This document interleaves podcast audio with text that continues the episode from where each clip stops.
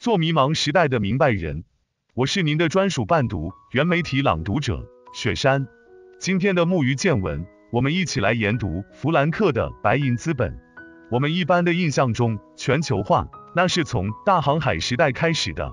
原来世界上各个文明是独立发展的。到了十五世纪，欧洲人开始大航海。又是绕过好望角到达印度，又是发现美洲，又是环球航行，这才把全球各个地方连成了一个整体，这就有了全球化。从那时起，欧洲就成为世界的中心，其他地区是边缘。这段历史，我们过去也是这么理解的。但是弗兰克的这本《白银资本》就在这个逻辑里面发现了一个漏洞，是欧洲人十五世纪就开始了大航海，但是你想。欧洲人是十八世纪才开始工业革命，中间差三百年。到了工业革命，欧洲的生产力才上去了，才开始有了大量的物产。你可以假想一下，一个十六世纪的商人，他手里有一支远洋船队，想在欧洲和亚洲之间做贸易，从亚洲往欧洲运货，好东西很多，中国的丝绸、瓷器、茶叶，印度的棉布，东南亚的香料，要多少有多少。但是返程怎么办呢？欧洲有什么东西能卖到东亚呢？这时候距离工业革命还远，欧洲啥也没有呀。非说要有，那就是一些毛纺织品、钟表、玻璃制品等等。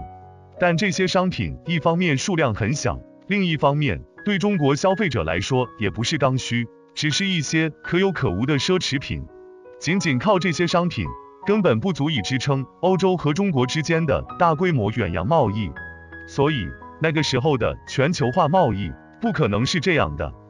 其实远在欧洲人的大航海之前，东亚围绕中国就已经存在着一个全球化的贸易网络。我们来看几个事实：宋朝时，中国私营商人出海贸易的船吨位在一百五十吨至三百吨之间，远高于同时期欧洲船只的载重量，甚至比大航海时代的欧洲船还要大。元朝时，中国与印度洋地区贸易激增，当时这个地方叫西洋。福建泉州港开始繁荣，和泉州有贸易关系的国家和地区将近一百个。到了明朝，虽然有所谓海禁的政策，其实民间国际贸易是禁不住的。欧洲人开启大航海时代，想加入这个全球化网络的时候，他们有航海能力，但是没有商品，怎么办呢？这个时候出现了一张搭船的船票，大航海让欧洲人发现了美洲，美洲有丰富的白银矿藏，并且欧洲人在美洲有压倒性的武力优势，他们可以强迫当地人开采银矿。很长时间里，南美玻利维亚的波托西银矿都是世界最大的银矿。一五四五年，这个银矿被发现，然后不间断的开采了几百年，一直到十九世纪才开采完毕。鼎盛时期，它的白银产量占全世界白银产量的一半。那为什么中国需要白银呢？这是中国的一个老问题，银矿很少，所以一直没有很好的货币形式，老是用铜钱。历朝历代中国都苦于通货紧缩。唐朝武宗时，甚至打上了佛像的主意，把全国数万处寺庙铜像融化了铸钱，这才一度缓解了通货紧缩。从此，欧洲人主导的全球化启动了，积累了资本，最终引发了工业革命。世界的中心从此从东亚转到了欧洲。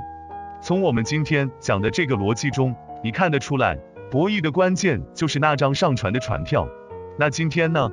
你会发现，新一轮博弈又开始了。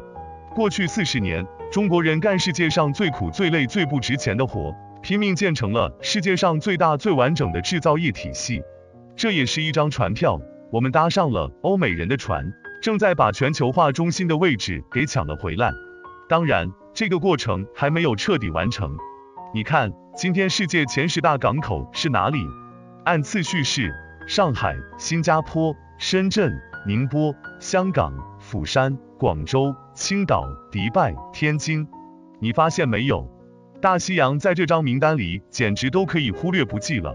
中国港口在十个当中占了七个。我们这代人生而有幸，看到全球化这条漫长的河流，从古至今一直在流淌，一直有新加入的因素，一直有精彩的争夺和博弈，一直有中心和边缘的转换。